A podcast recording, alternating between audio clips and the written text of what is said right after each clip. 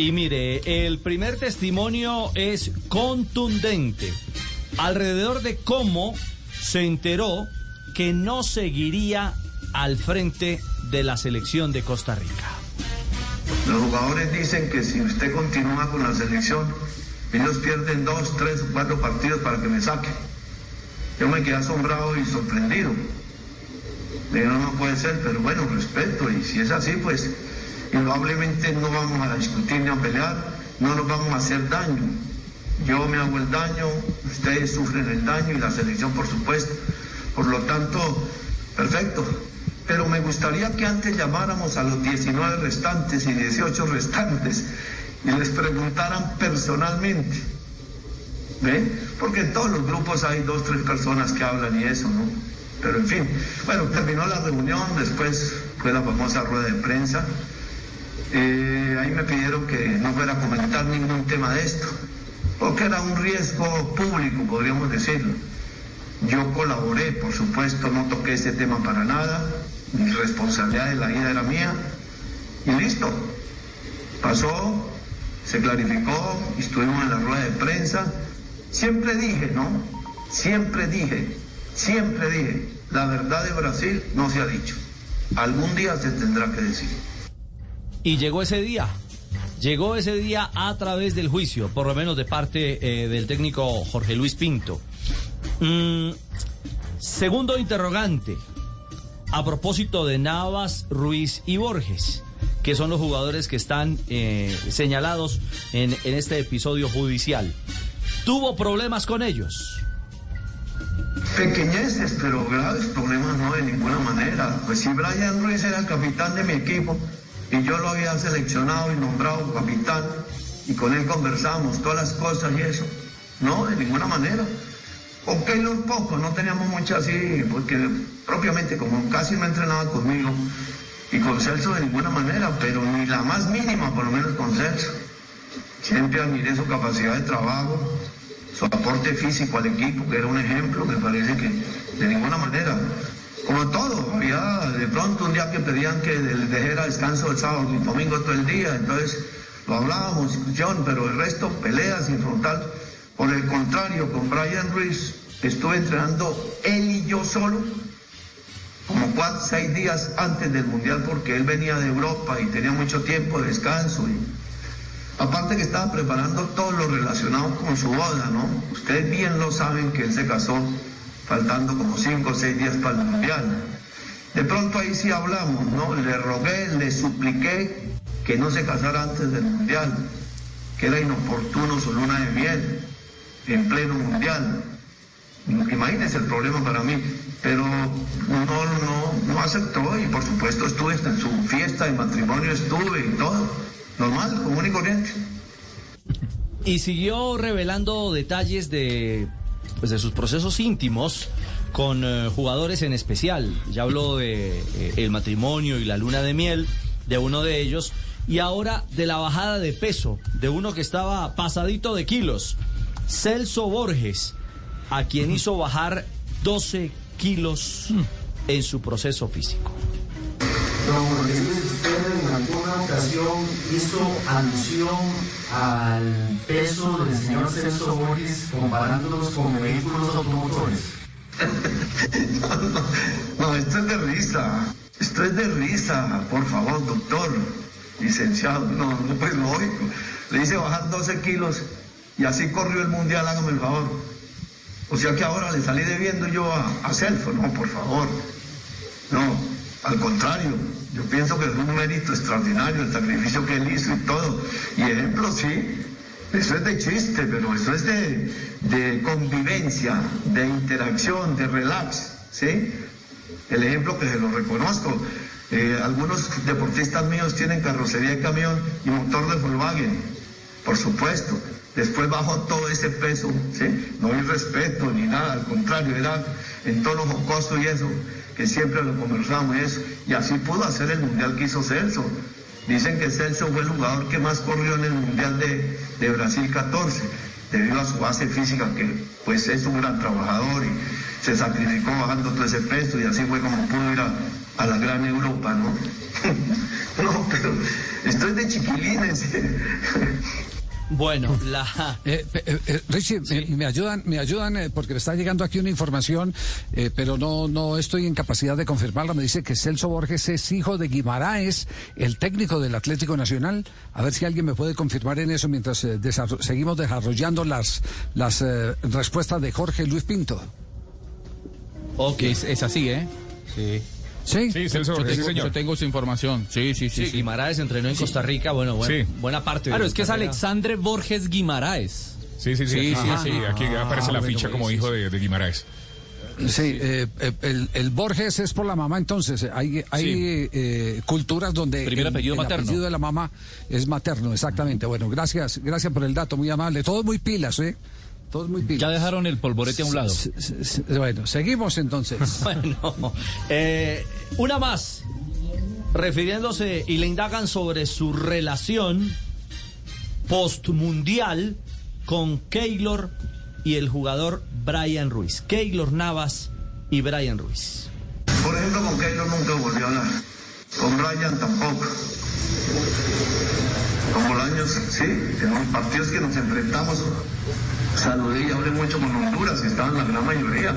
Ustedes son testigos. Hay dos, tres que si necesito la reserva la hago, pero hablo seguido, con dos, tres seguidos. ¿Ve? Entonces, la convivencia, cuando fui a jugar con Millonarios también hablé con otros. En fin, yo creo que en la Copa de Oro hablé con otros, cuando yo dirigía Honduras en el partido contra Costa Rica. En fin, con la gran mayoría.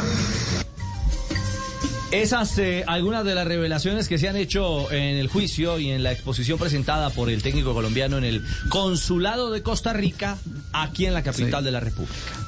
Bueno, tenemos comunicación en este momento con San José. Está Juan Ulloa, nuestro compañero eh, periodista que ayer tuvo la oportunidad de eh, brindarnos su colaboración para lograr entender lo que ha pasado. Él fue el que nos dio las pistas de, de, dónde viene el proceso.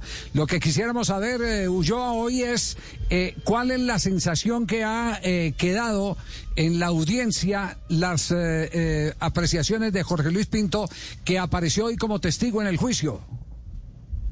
Un gusto, Javier, saludarte a vos eh, desde San José de Costa Rica y hasta allá, hasta Colombia. Es un placer estar con ustedes en este prestigioso programa.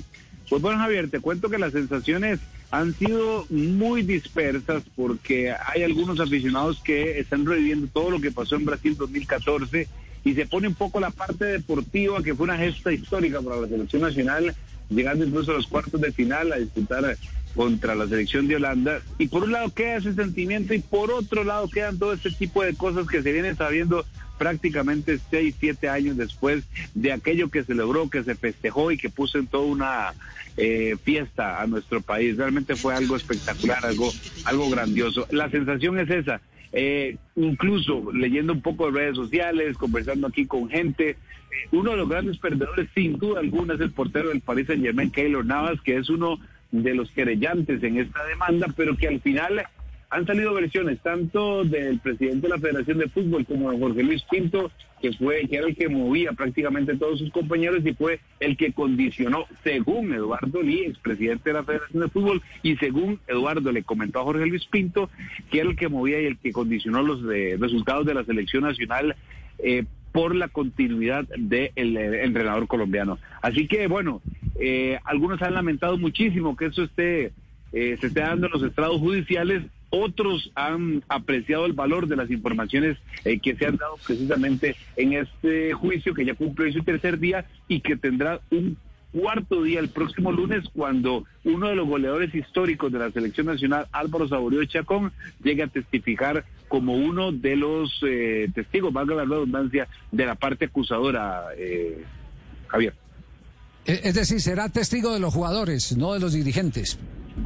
Exactamente. Hoy se tuvo la parte acusadora, los abogados de los jugadores realizaron la solicitud y aunque la defensa de los dirigentes de la Federación Costarricense de Fútbol se opuso rotundamente, el juez determinó que será eh, que, era válido el testimonio y entonces ya sumaremos el testigo número 12 de este proceso que se desarrolla desde el viernes a las 6.30 de la mañana, hora costarricense, Javier. Eh, Juan, ¿usted cree que eh, se pueden presentar a evidencias? ¿Habrá alguna evidencia de que, eh, eh, eh, que echaron el, el, el- el equipo para atrás eh, eh, los jugadores? ¿Se, ¿Se tendrá alguna pista o algo así que sea contundente? Yo no creo, porque esa reunión fue privada, no habían cámaras, no había ningún tipo de...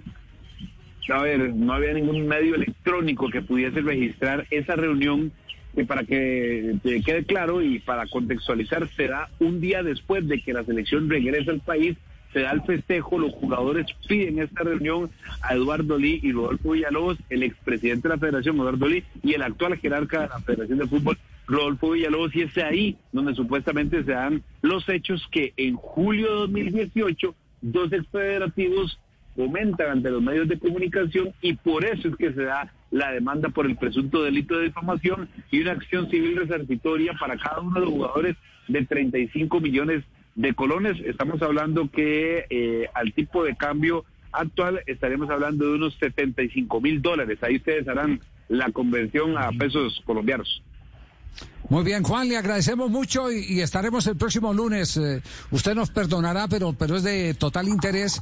Estaremos eh, eh, llamándolo eh, para saber en qué va eh, este proceso judicial donde se eh, empelota, y perdonen el término, bueno, otros dirán se desnuda, la selección costarricense, que ha sido la selección que más lejos, esa, la versión del 2014, ha llegado en una Copa del Mundo. Un abrazo, Juan, muy amable.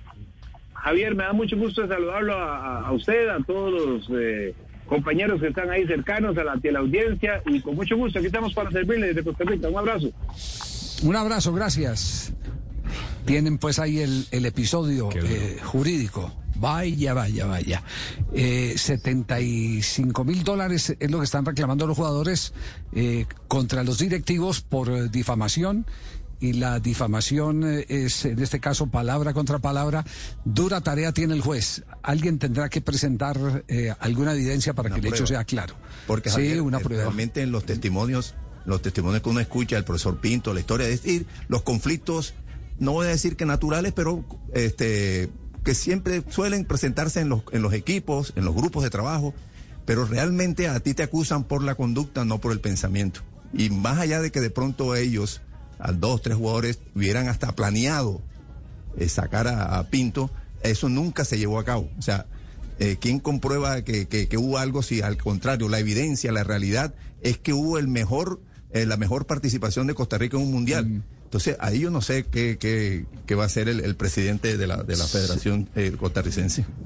Sí, para- lo que pasa es que no está. lo que él eh, dice. no, no, no, eh, profe, profe, eh, eh, es que la denuncia no es porque el hecho se haya consumado, sino porque lo prepararon.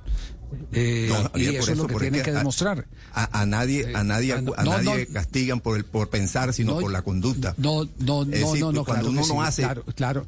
No, no, no, un momentico, es yo que puedo estar con Fabio aquí no, ahora no, no, diciendo- no, no, no, no, no, no, no, mire, mire, mire, no confundamos las cosas, no confundamos las cosas. ¿Por qué la denuncia? Porque los dirigentes salieron a decir que los jugadores estaban preparando la salida de Pinto y pidieron Y eso se pidieron, comprobó. Eso, eh, eso se eh, vio en la eh, realidad. pues, Actuaron así. Pues claro, porque no firmó. eh, a ver, a ver, No, eh, no, por- no eh, porque ellos demandaron, no- entonces no, no no siguió. se ha demostrado. No, no siguió, profe. Eh, Castel, después del Mundial, fue después del Mundial. No siguió. Después del Mundial vienen y los jugadores dicen no queremos más a Pinto.